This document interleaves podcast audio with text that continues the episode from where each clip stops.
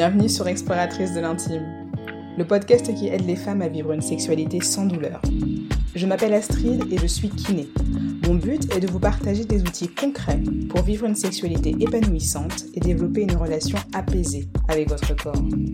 Et pour cela, quoi de mieux que de vous explorer? Alors à vendredi sur deux, on parlera d'intimité, de douleur féminine, mais aussi de plaisir en conscience et de reconnexion à soi, sans tabou ni culpabilité. Vous retrouverez les informations que je partage ici et les ressources complémentaires sur la page Instagram du podcast. Exploratrice de l'intime, tout attaché. Maintenant que vous êtes bien installé, en avant pour de nouvelles explorations. Hello, mes chères exploratrices, comment allez-vous? Aujourd'hui, on va parler du vaginisme. Alors, qu'est-ce que c'est?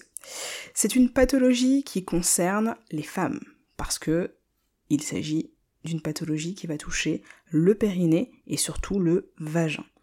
En quoi ça consiste? Le symptôme principal du vaginisme, ça va être une douleur associée à une contraction involontaire des muscles du périnée. C'est-à-dire que, de manière complètement réflexe, les muscles du périnée vont se retrouver en état de contraction tellement important que ça va empêcher toute pénétration. Il y a plusieurs types de vaginisme. Il va y avoir ce qu'on appelle le vaginisme primaire, c'est-à-dire que cette contraction du périnée est présente avant même le début de la vie sexuelle. Ce qui fait que rien ni personne ne va pouvoir vous pénétrer. C'est-à-dire que ce type de vaginisme va être détecté au début de la vie sexuelle de la femme. Et il peut être en lien avec une peur de la pénétration. Mais on reparlera des causes un petit peu après. Un deuxième type de vaginisme, ça va être le vaginisme secondaire. Celui-ci, il va survenir après une période de vie sexuelle qui aura été sans problème, sans douleur. Donc une femme peut avoir vécu une partie de sa vie sexuelle sans pénétration douloureuse et développer plus tard un vaginisme. Ce vaginisme, il va être en lien avec un traumatisme. Ce qu'on va définir comme un traumatisme, ça va être par exemple une chirurgie au niveau du petit bassin ou au niveau des parties génitales. Euh, l'accouchement peut être aussi considéré comme traumatique pour certaines femmes. Les abus aussi sont un traumatisme bien sûr, et des rapports sexuels douloureux à répétition peuvent aussi entraîner du vaginisme de type secondaire. Un autre aspect à prendre en compte dans la définition du vaginisme, c'est ce qu'on va définir comme un vaginisme global, c'est-à-dire que rien ni personne ne peut rentrer dans le vagin, quelle que soit la situation, quel que soit l'objet, les pénétrations sont complètement impossibles. Alors qu'il va y avoir des vaginismes qui vont être dits partiels ou situationnels. Là, les pénétrations vont être possibles, mais accompagnées de vives douleurs on va aussi parler en fait de vaginisme partiel quand on va pouvoir insérer un tampon, un doigt ou par exemple une sonde, euh, si vous êtes par exemple chez la gynéco et qu'elle vous fait euh, une échographie, que la sonde va rentrer avec un confort, ça, ça va être considéré comme du vaginisme partiel. Parce que dans une autre situation, comme par exemple lors d'un rapport sexuel, là, la pénétration ne sera pas du tout possible. Ça va donc vraiment dépendre de la situation. Ce qu'il faut bien savoir aussi, c'est que un vaginisme primaire ou secondaire peut être global ou partiel selon les femmes. C'est-à-dire qu'il va y avoir des femmes qui vont avoir un vaginisme secondaire, donc qui se sera produit à la suite d'un traumatisme, et qui sera global. C'est-à-dire que rien ni personne ne pourra pénétrer leur vagin. Ou inversement. Ces deux notions ne s'excluent pas. Maintenant, parlons un petit peu des causes. Qu'est-ce qui va être à l'origine du vaginisme primaire?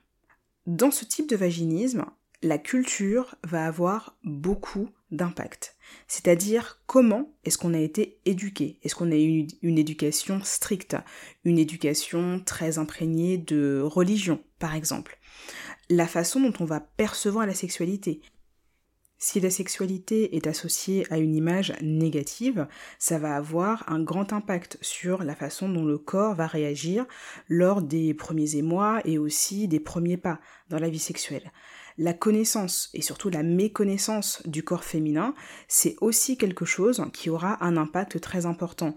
Parce que forcément, en ne se connaissant pas ou en se connaissant peu, on va laisser beaucoup plus de place à de la peur, à de l'anxiété, euh, à du stress, parce que on rentre dans quelque chose qui est complètement inconnu et euh, bah forcément on est rarement détendu dans une situation comme celle-ci. Donc c'est quelque chose qui va effectivement alimenter euh, le vaginisme primaire.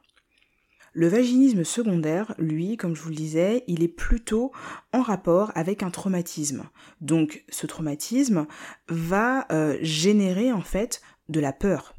Et le cerveau va donc déclencher un phénomène de stress, d'anxiété, de peur, qui va être lié au fait que le corps, la personne, la femme ne veut pas revivre un événement qui a déjà été douloureux. Donc, c'est une réaction de protection, c'est un mécanisme de défense que le corps met en place afin d'éviter de se retrouver de nouveau face à une situation qui a été douloureuse par le passé. Ça, c'est important de le prendre en compte parce que ça définit bien en fait le vaginisme dans sa globalité. Il y a un aspect physique, donc la contraction du périnée, qui va empêcher la pénétration au niveau du vagin. il y a aussi une dimension psychologique comment est-ce que c'est, la sexualité et l'acte sexuel et le corps est perçu. Ça va avoir un impact sur comment le corps va réagir, parce que le corps ne fait que réagir. Et il y a aussi un aspect comportemental à prendre en compte, parce que ça va aussi conditionner comment l'esprit et le corps vont réagir. Donc, cette dimension psychologique, elle peut revêtir beaucoup d'aspects. C'est-à-dire que ce sont des femmes qui vont euh, malheureusement souvent avoir une perte de confiance en elles-mêmes. Et ça, ça va alimenter une impression d'avoir euh, une perte totale du contrôle de la situation. C'est-à-dire que la situation nous échappe. Le corps n'est plus sous notre contrôle, il ne répond plus à ce que l'on souhaite. Ça va du coup engendrer aussi beaucoup de culpabilité. Et à ça va s'associer du stress et de l'anxiété. Pour vous donner une idée, chez certaines femmes, la simple anticipation d'une pénétration va déclencher cette contraction réflexe au niveau des muscles du périnée. C'est-à-dire que la visualisation, l'idée même de la pénétration va déclencher ces spasmes musculaires. Et là, ces spasmes, ça peut aller d'un simple resserrement, qui va déclencher juste une petite gêne, à une contraction tellement sévère que ça va empêcher la pénétration c'est pour vous dire à quel point le mental conditionne énormément la façon dont le corps va réagir et pourquoi l'aspect psychologique est très très très important à prendre en compte dans le vaginisme. Ce qui m'amène à vous parler de l'aspect comportemental. Ça, en fait, c'est plutôt ce qu'on pourrait définir comme un cercle vicieux. Le point de départ, c'est la douleur. Cette douleur, c'est un mécanisme de protection.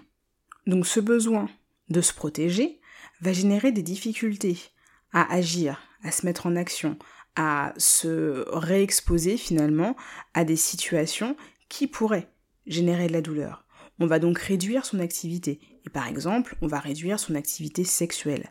Ça, ça peut amener finalement à un phénomène de dépression et ou, de culpabilité parce qu'on se retrouve dans une situation où on ne peut pas répondre à ses désirs, on ne peut pas répondre aux désirs de son partenaire, on va questionner sa normalité, etc., etc.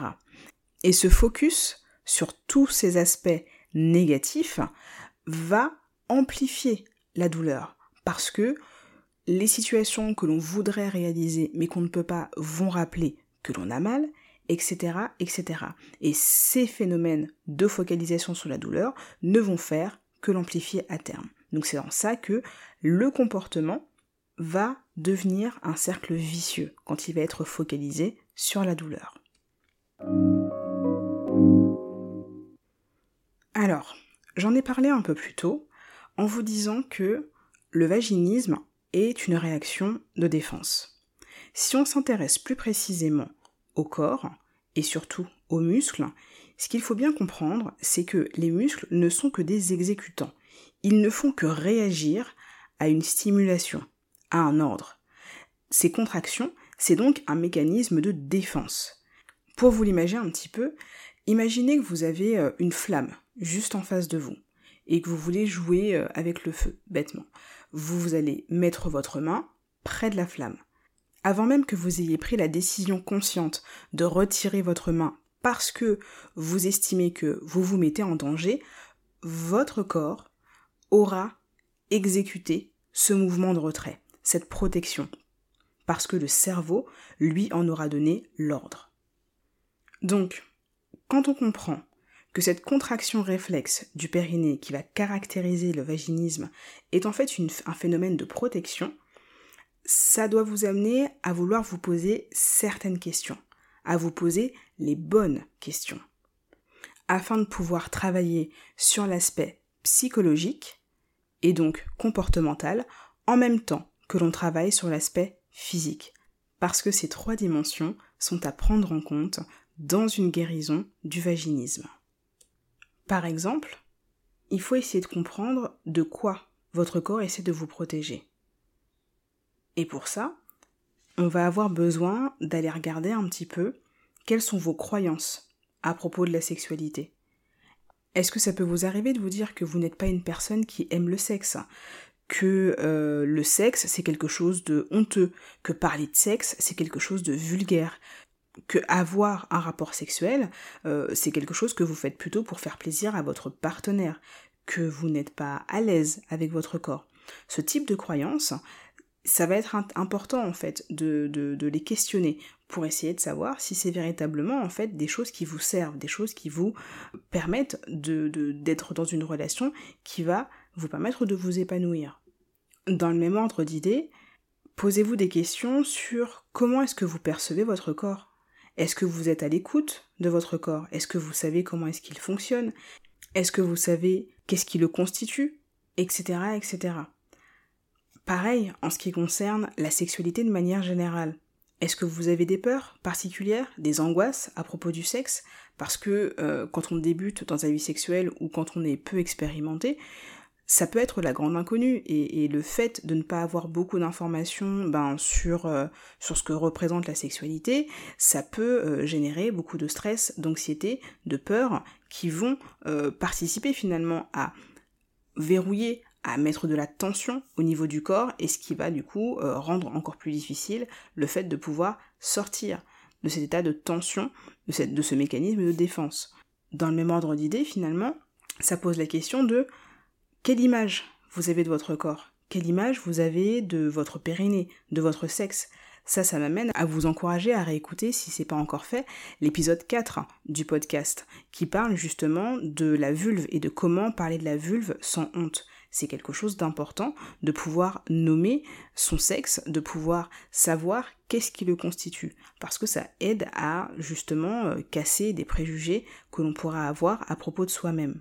Si on s'intéresse plutôt à l'aspect euh, relationnel euh, et que vous avez un partenaire, quelle est la qualité de la relation que vous avez avec votre partenaire?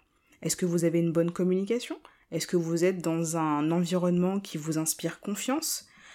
Est-ce que vous pouvez vous adresser à des personnes qui sauront se montrer bienveillantes, qui sauront vous faire vous sentir euh, en sécurité et en confiance afin de pouvoir justement traverser ces difficultés? Tout ça, ce sont des questions qui euh, englobent beaucoup d'aspects de, la vie et c'est des questions qui va être important de pouvoir se poser et des questions auxquelles il va falloir répondre et peut-être aussi euh, solutionner si euh, vous y répondez par la négative pour vous aider justement à avancer dans ce processus de guérison. Dans cette dernière partie du podcast, on va parler un petit peu de comment faire face. Ce sera pas exhaustif, mais ça va au moins vous donner des outils et des pistes de réflexion sur qu'est-ce que vous pouvez commencer déjà à mettre en place pour commencer à traiter ce problème. Une des premières choses qui va être importante, ça va être de comprendre le fonctionnement de votre périnée. Comme je vous l'ai dit, il s'agit d'un muscle qui ne fait que réagir avec une contraction spontanée de défense. Et une des étapes importantes de votre traitement, ça va être d'arriver à retrouver des sensations positives au niveau du périnée pour ça, déjà pour pouvoir démystifier un petit peu cette zone de votre corps, si jamais c'est une zone de votre corps qui vous est méconnue, je vous invite à vous référer à l'épisode 5 du podcast qui s'appelle Le petit guide d'auto-exploration, qui va justement vous donner des clés et des repères pour pouvoir savoir un petit peu de quoi il s'agit, qu'est-ce que vous y voyez et comment ça fonctionne. Un autre point sera de commencer à changer son mode de pensée ses perceptions à propos de son corps, ses perceptions et ses a priori peut-être à propos de la sexualité. Plus vous éliminerez des croyances négatives sur le sexe, et plus vous aurez de facilité à pouvoir vous engager dans des pratiques sexuelles pour vous-même, et peut-être aussi des pratiques sexuelles concernant votre relation de couple, qui seront du coup beaucoup plus apaisées beaucoup plus épanouissantes. Dans le même ordre d'idées, ne pas se couper de sa vie sociale. Le vaginisme ne définit pas votre identité. Et donc pouvoir continuer à entretenir des relations bienveillantes et aimantes avec vos amis, avec votre famille, avec un éventuel partenaire et avec vous-même, c'est extrêmement important. Être capable d'en parler, avec vos proches, mais aussi trouver des professionnels de santé qui soient suffisamment bien informés sur la question pour pouvoir vous procurer un accompagnement pertinent, ça va être important. Et donc comprendre que votre vie ne se résume pas à la douleur et aux limitations que vont créer le vaginisme, c'est important. Donc ne vous isolez pas. Continuez à avoir une vie sociale qui soit la plus riche possible. Aussi, quand on est déjà dans une relation avec un partenaire, ça va être l'occasion d'être dans l'exploration. Oui, j'adore ce mot. D'être dans la découverte de nouvelles pratiques sexuelles qui vont vous permettre de développer la sensualité. Parce qu'on parle beaucoup de sexualité, mais la sensualité est quelque chose d'aussi important, si ce n'est plus, parce que ça va vraiment être le précurseur de tout ce qui va découler finalement de la sexualité à proprement parler. Être capable de diversifier ses pratiques sexuelles, ça va aussi vous aider à ne pas rentrer dans un schéma où vous allez renforcer négativement la pénétration et donc les douleurs qui vont y être associées répéter des échecs, répéter des tentatives qui vont générer de la douleur ne vont faire que renforcer la peur, l'anxiété et le stress qui va être associé à ces tentatives de pénétration. Donc, laissez-vous le temps d'aller mieux, laissez-vous le temps de lâcher prise afin de pouvoir explorer d'autres choses qui vont vous permettre de reconnecter votre corps à des sensations de plaisir, à des sensations qui vont provoquer en vous de la joie et des émotions positives. Un autre point important, ce sera de se remettre dans une activité physique. C'est-à-dire que votre corps ne se résume pas à votre vaginisme, votre corps ne se résume pas à votre périnée. Et pour pouvoir engager votre corps dans du mouvement, dans des sensations qui vont être autres que des sensations douloureuses, se remettre à pratiquer une activité physique qui va vous procurer de l'énergie et du peps, ça va vous donner de quoi affronter le vaginisme, ça va vous donner de quoi affronter les limitations et les difficultés auxquelles vous allez faire face durant une période. Et ça va aussi envoyer des messages très très positifs à votre corps dans son ensemble. Et ça encore une fois, c'est quelque chose qui n'est vraiment pas négligeable. Donc là, je vous ai beaucoup parlé d'aspects très généraux euh, qui vont vous aider justement à pouvoir avancer sur le chemin de votre guérison. Mais bien sûr, dans euh, les moyens de traiter le vaginisme de manière durable, il va y avoir tout un aspect qui va s'accorder plutôt avec ce que j'appelle du coup moi la rééducation, parce que c'est ce que je vais pratiquer en tant que kinésithérapeute. Tous ces aspects-là, je vais prendre le temps de les redétailler dans un autre épisode parce que j'estime que ce sont des choses qui sont très très importante aussi et je veux vraiment vous donner un maximum de clés de compréhension afin de pouvoir faire les meilleurs choix dans euh, le traitement de votre vaginisme quand vous déciderez d'être accompagné par un professionnel de santé. Voilà. Mais de manière non exhaustive, parmi euh, les moyens qui sont à votre disposition, si vous décidez d'être accompagné euh, dans votre traitement, il va y avoir, euh, pour pouvoir vous aider par exemple à réduire les contractions du périnée, des manœuvres comme le massage périnéal. Ça va être des massages qui vont être au début très très doux, à la limite même superficiels, pour vous aider à avoir justement une reconnexion à des sensations euh, d'étirement et de mobilisation au niveau du périnée qui vont justement désensibiliser au fur et à mesure le vagin de sorte à ce qu'il puisse se détendre. Un autre aspect important dans cette rééducation, ça va être l'apprentissage de la relaxation. Ça paraît très bateau, mais c'est pourtant essentiel. Apprendre à respirer, apprendre à se détendre, euh, mettre en place des méthodes comme euh, la cohérence cardiaque, tout ça, ce sont des outils hyper importants qui vont vous aider justement à avoir une meilleure reconnexion à vous-même, qui vont vous permettre aussi d'avoir plus de lâcher prise et de détente dans votre quotidien. Un autre outil important, ça va être les dilatateurs vaginaux.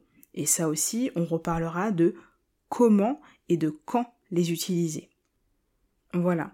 Donc comme vous voyez, il y a énormément de choses à dire sur cet aspect du traitement et vraiment, je tiens à vous le dire, il ne faut vraiment pas perdre espoir dans votre guérison face au vaginisme parce que il y a énormément de moyens à votre disposition pour vous aider justement à vous en sortir. Donc, pour résumer les points importants de ce qu'on s'est dit aujourd'hui. Le vaginisme, c'est une contraction réflexe de votre périnée qui va empêcher l'accès et la pénétration du vagin. Cette contraction réflexe peut être renforcée et entretenue par une dimension psychologique et comportementale. Le fait de travailler sur votre relation au corps et sur votre perception de la sexualité, seul ou en couple, c'est quelque chose d'essentiel pour aller vers une guérison complète et durable du vaginisme. Et enfin, rappelez-vous, la vie ne s'arrête pas à cause du vaginisme. S'isoler et se focaliser sur la douleur ne va faire que renforcer la douleur et la rendre omniprésente dans votre vie et dans votre quotidien. Au contraire, on veut que le corps puisse intégrer d'autres informations. Donc on dit oui à l'activité physique adaptée, oui à une vie sociale riche et oui à des relations bienveillantes et aimantes. Lors de notre prochain épisode, j'aurai le plaisir de recevoir Anne-Sophie Isaac pour pouvoir parler de ce qu'on appelle l'utérus rétroversé et des douleurs et difficultés qui peuvent y être associées. On parlera aussi de moyens de pouvoir améliorer ces difficultés de manière concrète. En attendant, je vous invite à me rejoindre sur le compte Instagram du podcast, exploratrice de l'intime tout attaché, afin de me poser toutes vos questions et de venir partager avec moi vos idées sur le podcast. À très bientôt!